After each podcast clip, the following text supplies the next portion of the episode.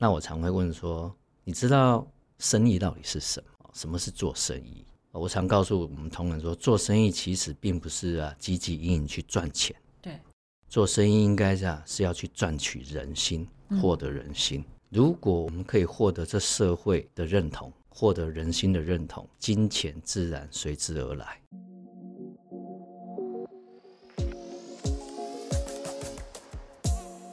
嗨，各位 Care 的听众，大家好，欢迎来到 Leading Ladies 的单元，我是主持人 Tiffany，也是 Care 的创办人。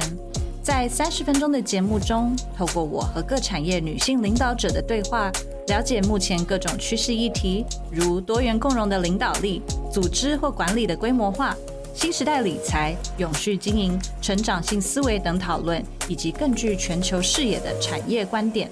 和我们一起打造你的影响力，成为你想象的领袖。嗨，各位 Care 海内外的朋友，我是这次的主持人 Tiffany，欢迎回到 Leading Ladies 的单元。我们今天的来宾，嗯，不是一位 Ladies，但是他是我们 Ladies 的好朋友，因为他很照顾我们的头皮。啊，如果大家跟我一样呢，是非常。在乎关心我们头皮跟头发的健康，像我本人就是一个非常喜欢在台湾用沙龙等级的照护，但是又是一个非常 reasonable price，因为台湾洗头发非常方便。那你可能都会有注意到这个牌子 Julie 尔绝雅。今天我们请到的呢，诶，他的创办人其实是一位嗯大叔哦，他不是一位女性创办人，但是他居然这么用心的。去用这么多啊，不管是永续的制成，或者是更好的一个原料来去照顾我们的头皮。我们今天欢迎的呢，就是 Julia 绝雅的创办人 Eric，欢迎。大家好，我是 Eric。哎，那我真的要先问一下，因为通常男性对于头皮的养护没有像你这么用心。我们的美妆产业真的很发达，在台湾，不管是走两步就是一个洗头发的，很多连锁的。而且它的价格非常合理。如果你在亚洲跑一圈，你会发现沙龙等级的洗发其实完全 reasonable，五百块以内。嗯，台湾 CP 值很高。对，那你曾经说过仔细的观察需求，积极的解决问题，所以显然你可能有观察到美发需求这件事情。怎么会一位大叔去观察到这些事情？怎么开始的？可以介绍一下你自己，介绍一下绝雅吗？好，因为刚刚你称我大叔。因为我的开始那时候是三十岁，那时候不是还不是是 年轻小子。OK，我会从这一行，其实跟我有一年到美国去，去那边观察到那边的沙龙。嗯，我有一种体悟，就是说，哦，原来这个法品啊，它可以当保养品，嗯，啊，来经营，那就激起了我一个回国创业的念头。那因为我本身是化工背景，嗯。但我虽然做早期做的是咨询业，但我对这一行其实是蛮有热忱的。那原因是因为我们家族啊，其实是从我阿公时代，就是一九四三年左右啊，就开始做法品。嗯，如果严格的说，我算是第三代，只是我没有接家里面的事业这样子。那我希望能够做了一件事情，就是创立一个台湾的专业沙龙品牌。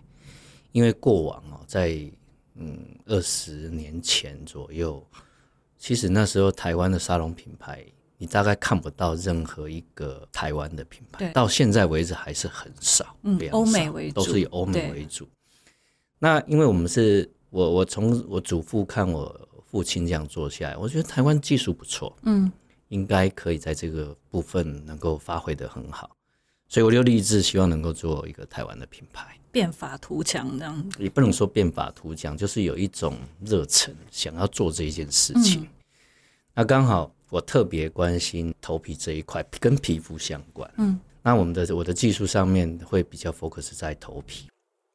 可是你知道，一个成熟的市场要有新的品牌要去切入，其实你必须找到一个切入点。对。那我觉得就是因为我刚提到的，就是我发现。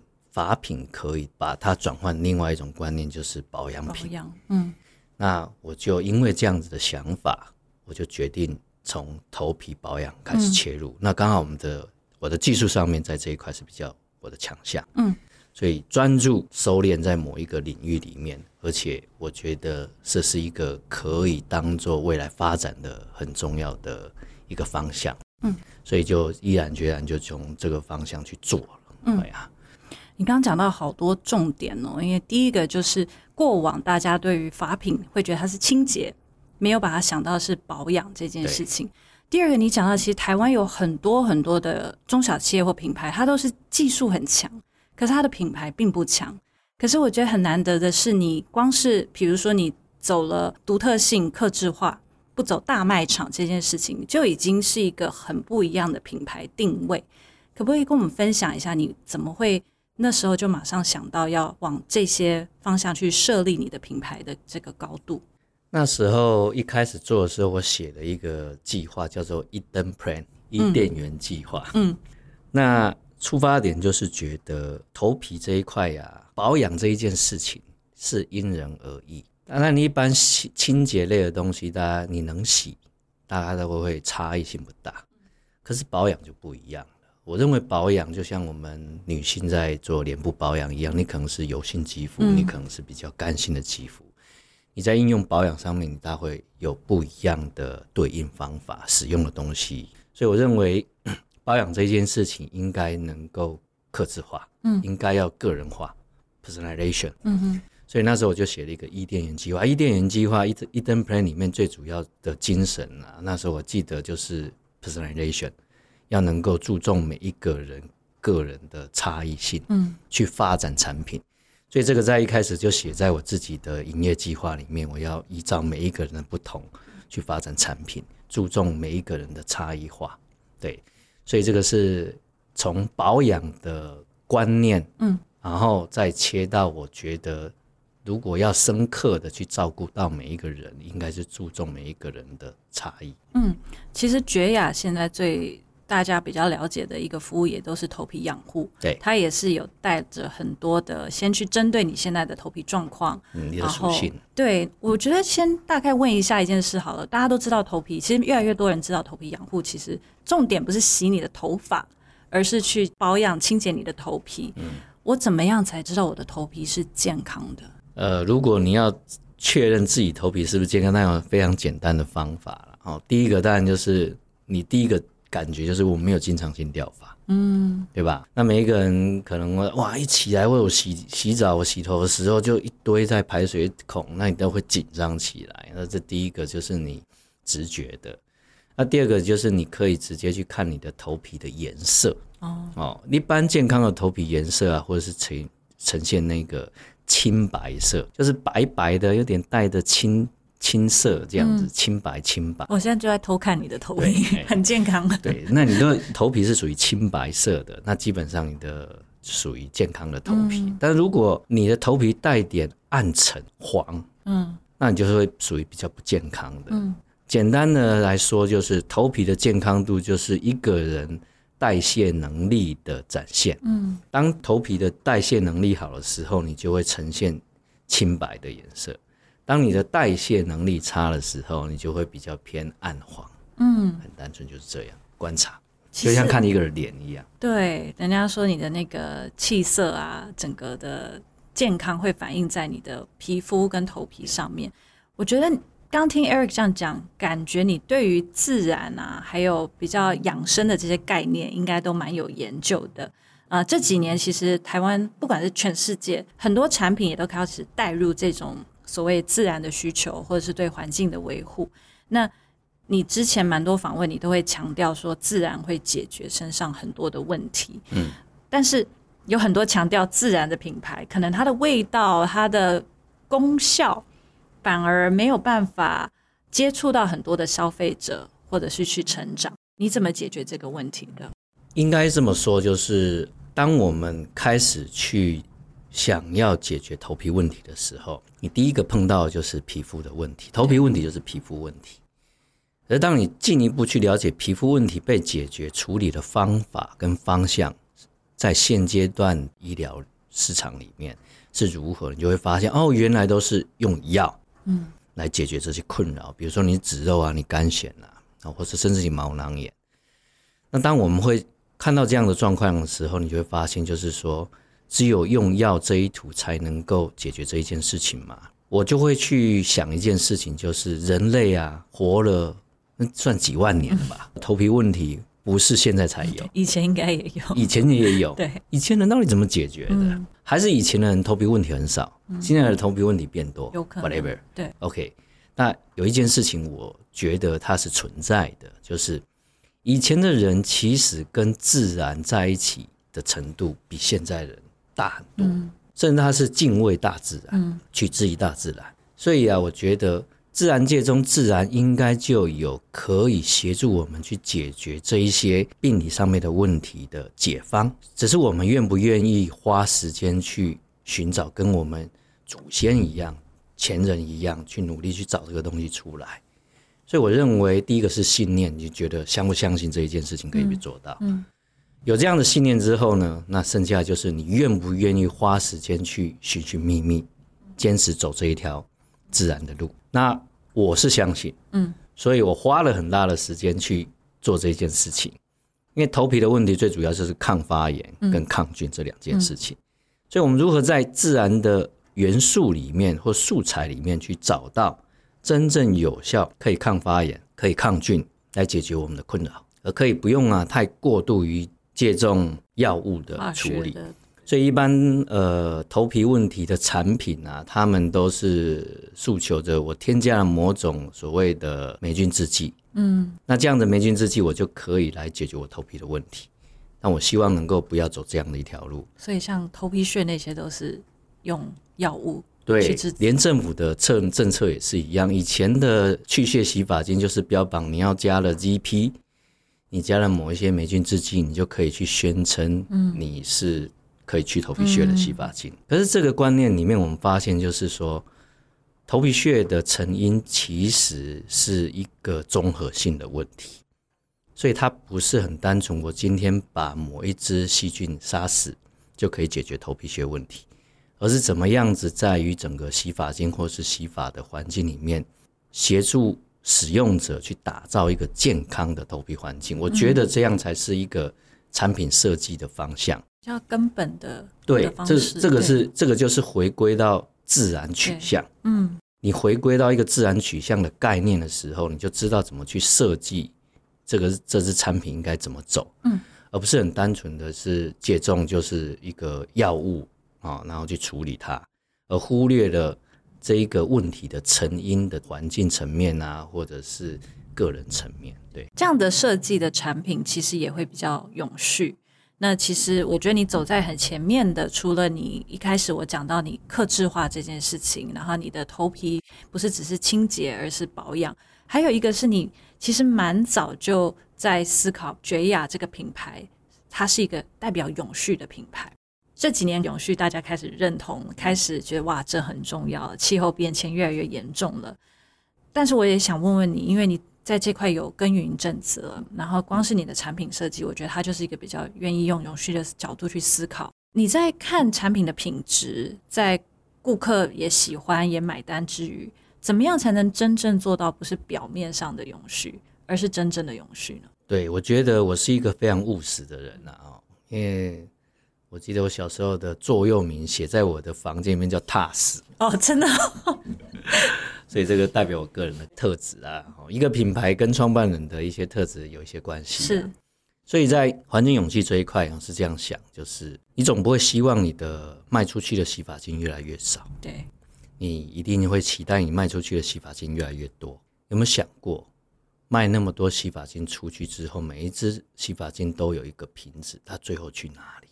但如果我们卖出去的越多，那表示啊，我们如果没有去重视这样的问题，对环境就是一个很大的负担。嗯，也许你可以不用去思考这个问题，但是刚刚我们提到，就是我们希望跟自然在一起哦，因为我们活在自然当中，所以你取自于自然，你自然就是要跟这个自然共存，所以变成。注重这一件事情是我很在意的事，嗯，所以像我们现在在环境永续这一块的话，呃，我们选择的是一个循环经济这一条路，原因也跟我很务实有关系。哈。然后举个例子来说明一下，就是以前呃还有一些环境永续包材的使用这一块，其实有两种选择，一个选择叫做生物可分解，嗯，另外一个就是可以循环再利用。那生物可分解在我们的业种里面，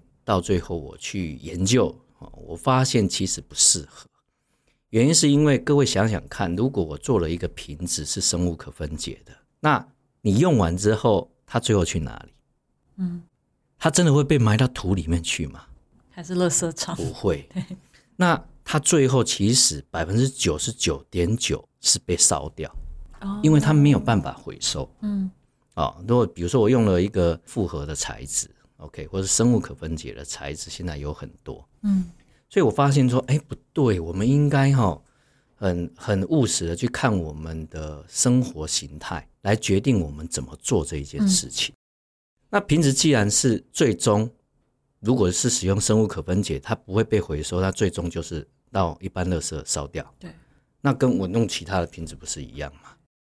那我这样对环境的压力到底有没有减轻？完全没有，就跟原来是一模一样的。嗯，所以我们就觉得说，哇，这样不对。嗯。然后另外一个就是，你知道我们有很多垃圾分类、保特瓶回收啦，一些瓶器回收。可是回收之后呢，要被利用回收才有意义啊。对，所以我们就发现，如果回收十只瓶子，被利用的只有两只瓶子，那请问那八只瓶子八十 percent 去哪里？其实八十 percent 又拿去烧掉。嗯，对，因为没有人拿回去利用的话，它就是被得被烧掉。所以其实我们。它循环的话，它是要能够能够妥善的去循环，所以使用回收塑料变成是一件很重要的事情，不然你回收就变得没有意义了。嗯，所以我们希望走循环经济，这样啊，对环境的负担啊才是最小的。嗯，所以我们现在大概绝雅大概有八十 percent 以上销售出去的商品都是可循环的。嗯，对呀，这样很棒哎。讲到永续，那当然一定要提到，其实啊，台湾唯一一个专注头皮养护的 B 型企业就是美科。那而且其实 B 型企业，我们之前有邀请过 B 型企业呃台湾的秘书长来聊过啊，很多企业都是反复申请，反复申请，但是你用不到两年的时间就申请到了，这个过程可不可以跟我们分享一下呢？我觉得两年，我不知道对一般人来讲是长还是短，嗯。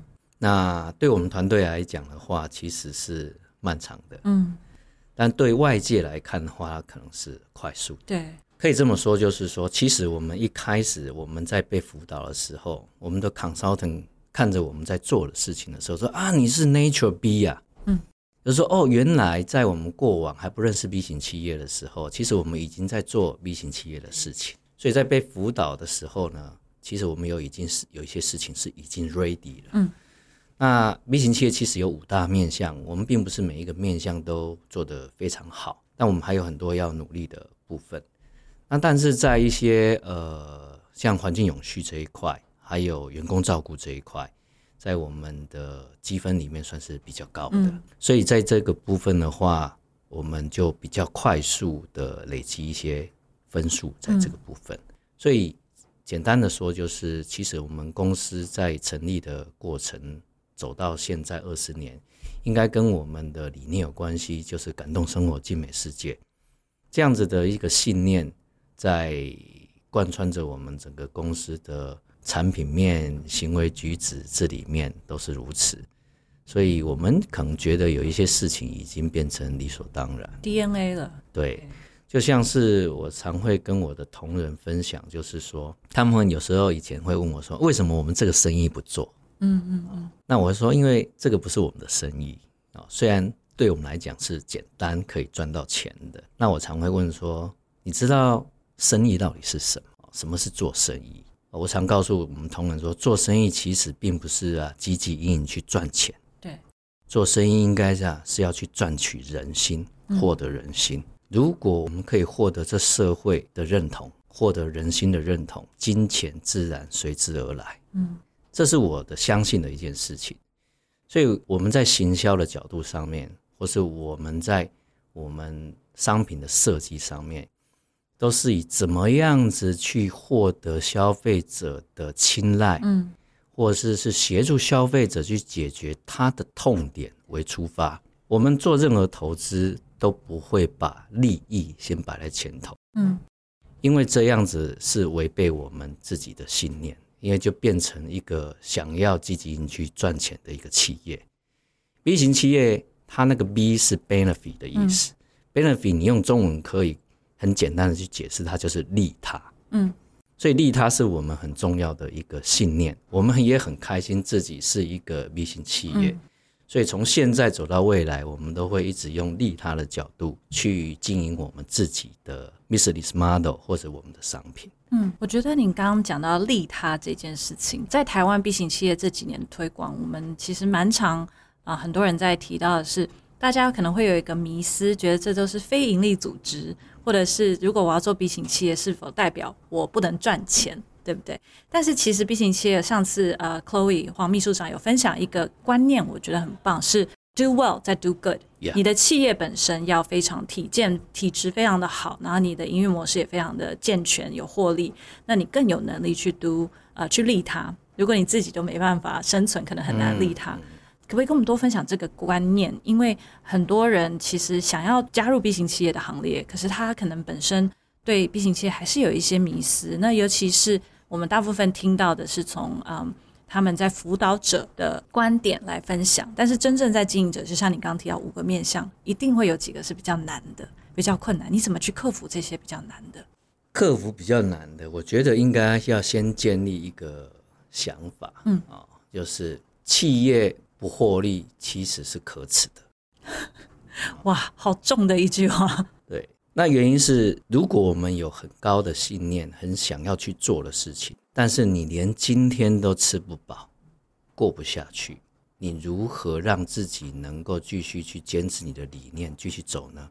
做不到。嗯，那你就会产生一个心理的冲突，怎么办？我也要活下去，我要坚持理想。OK，我记得我之前呢，呃，应一个单位的邀请啊，有一个主题就是理想到底能不能当饭吃？那时候是针对一些。新创的公司去做演讲，那我说我开头就想说，理想是可以当饭吃的，只要你能够创造被需要的价值。嗯，所以呢，意思就是你要去检视啊，你所开发的商品或者服务，它具不具备被需要的价值。嗯，这所谓需要的价值，就是你的商品啊，是你经营品牌很重要的产品力。是第一优先，嗯，产品力是所有经营品牌的根本，所以你跟这个社会交流，不论你是提供的是实体的或者是虚拟的服务，都必定有一个东西象征性的，它那个东西是一定要是被需要的，而且是有价值的。这个有价值的，并不是你自己觉得有价值，而是被这个市场比较出来的，它是比较的。是别人认定的，嗯，哦，但我们要先肯定自己，哦，不是我们永远只看别人而已，只是说它一个很大的限制是，那个产生的价值是别人认定，而且他愿意付费，对，去当别人认同，他就会愿意付费，所以就是你要创造一个产品力是被这一个市场是认同具有价值，然后还有一个点就是，如果你要做大做久。它必须具有经济规模。嗯嗯，讲到经济规模，你在台北现在三家，对不对？台北有两个直营点，一个百货公司。嗯，对。那对于规模化这件事，你接下来有什么计划吗？应该这么讲，就是我们的通路啊，哦，分成两段，一段呢就是沙龙服务，沙龙就是全台湾的一些美发沙龙。那美发沙龙其实是我们很重要一块推展 eco solution，eco solution 就是头皮养护的一个 solution 的地方。那另外一个就是我们自己的直营点。那直营点目前我们在全省大概有有四个百货公司专柜，然后台北有两个我们的直营概念店。嗯，然后每一个直营概念店有趣的是，它只服务两个人。对我正想问这个问题，因为。其实你刚刚讲到顾客要对你的产品觉得有你解决他的痛点，然后你们也很在乎客制化这件事，但服务两个人一天真的很少哎，为什么会这样子的设计？简单这么说哈，呃，我们经过很长的时间跟内部讨论，就是我们实体直营店的存在意义到底是什么？对，我们也想了很多。啊，我们啊是销售还是服务？嗯，还是展示的地方？哎，showroom 嘛。OK。后来我们呢定义定位成就是我们是服务我们 VIP 的地方。哦，所以已经是你们客户的人。对，我们的重点就是要服务我们的 VIP。嗯。那既然决定了这样子的一个定位之后，那服务 VIP 应该怎么做呢？我们希望 VIP 是至上的，嗯，我们希望 VIP 是受到照顾的，嗯，我们希望 VIP 的体验感是美好的，独一无二，独一无二。所以呢，一开始设计师他规划的时候，他就像沙龙那样，哇，有好多的地方可以做养护。我们说不行，那个四十平的空间只能弄两间。对我。那时候听到，因为本来也说，哎，那我也想去试试看，结果发现只能两个人，然后这个体验也未免太独特、太专属了，非常的专属。因为我们对，因为我们觉得一个空间呐，做养护的时候，可以如果可以创造到极致感是什么？就是要让进来人觉得，我第一个我很 relax 在这里，第二个我很有隐私，然后第三个就是。我可以被专心对待啊，那这样的情况下，我们就觉得，如果要兼顾这个条件，那就是要整个空间都他的。嗯，所以一个人享有的服务空间呢，大概都最少有三平吧。嗯，哦，三平的空间，而且是呃一个人服务你。哦，那这样的过程中，我相信就可以带给我们 VIP 真正的呃服务的感受。他是真的被照顾到的感觉，所以这样才是一个我们觉得服务据点它应该要存在的意义。嗯，服务的据点呢，它可以有销售没有问题，但它绝对不是最主要要提供的功能。其实。顾客尤其是 VIP，他的感受很好的时候，他自然会购买。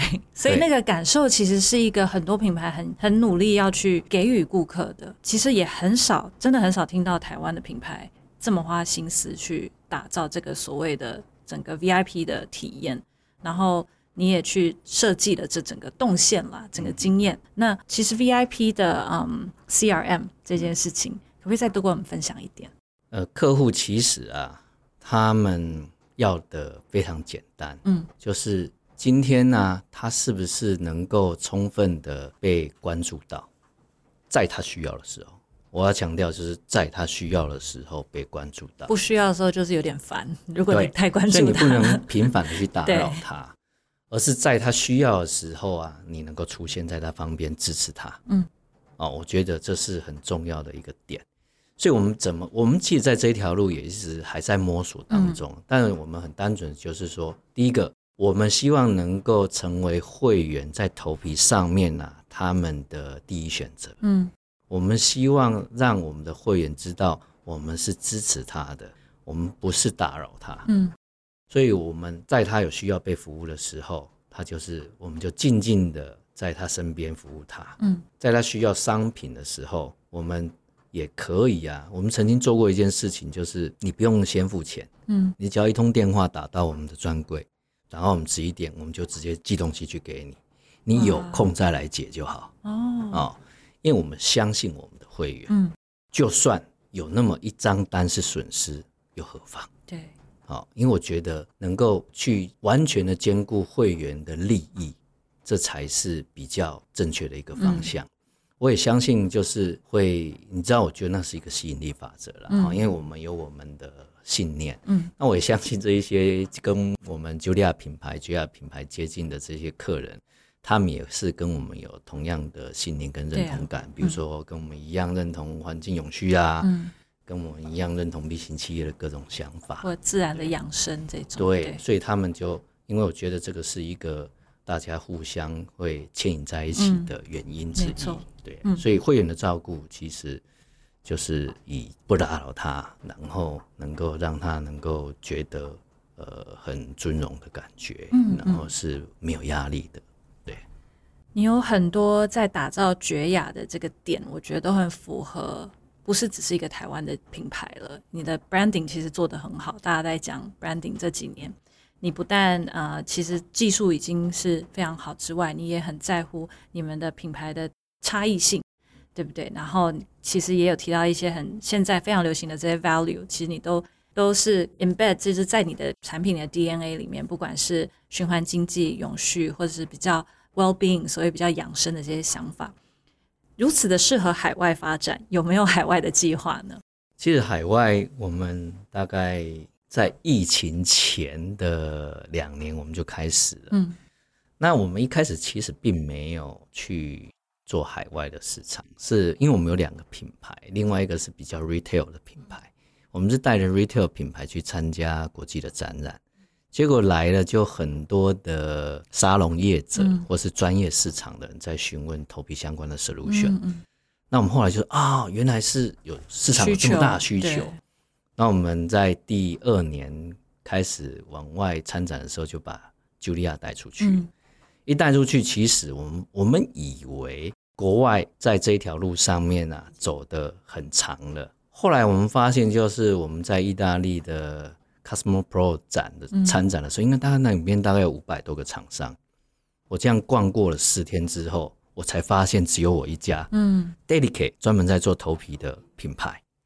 其他的厂商其实也有一些商品，它可能是头皮类的，可是它是附属，嗯，哦，就是它的一个系列其中一个，嗯，它并不是专精在做这一块事情，嗯，那我们不一样，我们是专精在做头皮的养护，从呃商品跟软软硬体，还有教育，甚至一些书籍，都是我们自己一条龙这样做好它，所以变成就是我们是才发现出去参展之后才发现我们非常的 unique。嗯，独特哦，也跟我们的品牌一样。那我们就发现，其实我们国外市场蛮有机会，所以我们就扩大了我们的脚步。嗯，当然很可惜，就是开始扩大脚步的第二年，哈，疫情就来了，我们就没有办法去参展。那没有办法去参展，当然我们也借了一些过往的经验，还有一些其他牵线呐。那我们其实英国啦、澳洲啦、新加坡，然后中国大陆，还有韩国、日本。都开始有一些我们的代理商，那其实这些代理商都非常的喜欢我们的东西。那原因很单纯，也就是我们很特殊，我们很专注在做一件事情。所以海外市场，我相信未来应该我们有很大的发挥空间。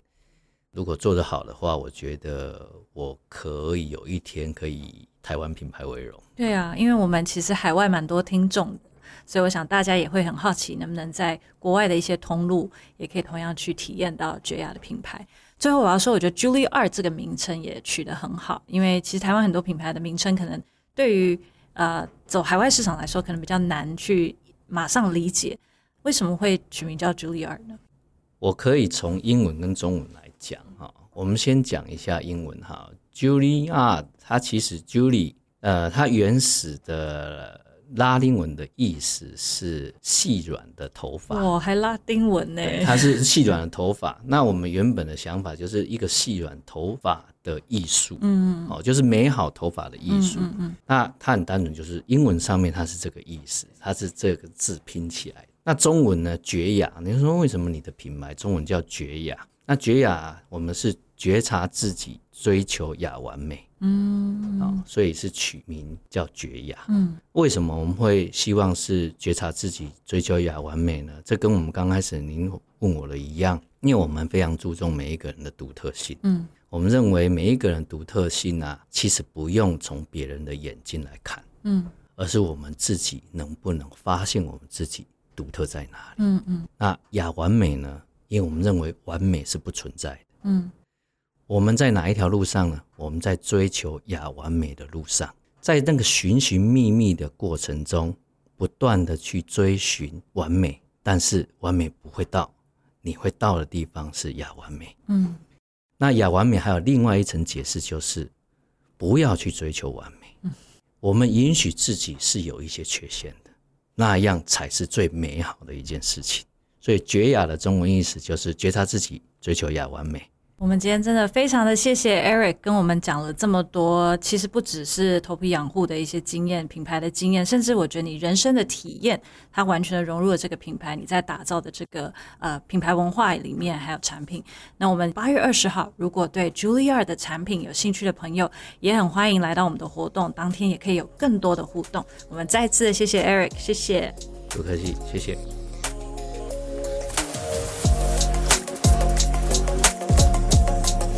嗨，大家！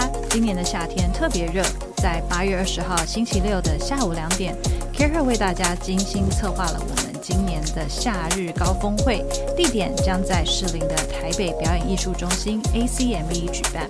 这次的主题为 Sustainable Wealth and Health。永续的投资健康，除了邀请到电通行销传播集团的企业永续发展合伙人王富贝，以及克兰斯台湾区总经理 Kathy 等不同产业领袖向大家分享外，也精心策划了 Her Lab 互动实验室，让参加的朋友们都能在听完两场精彩的对谈后，在户外的空中花园更能深度互动，体验不同的永续产品。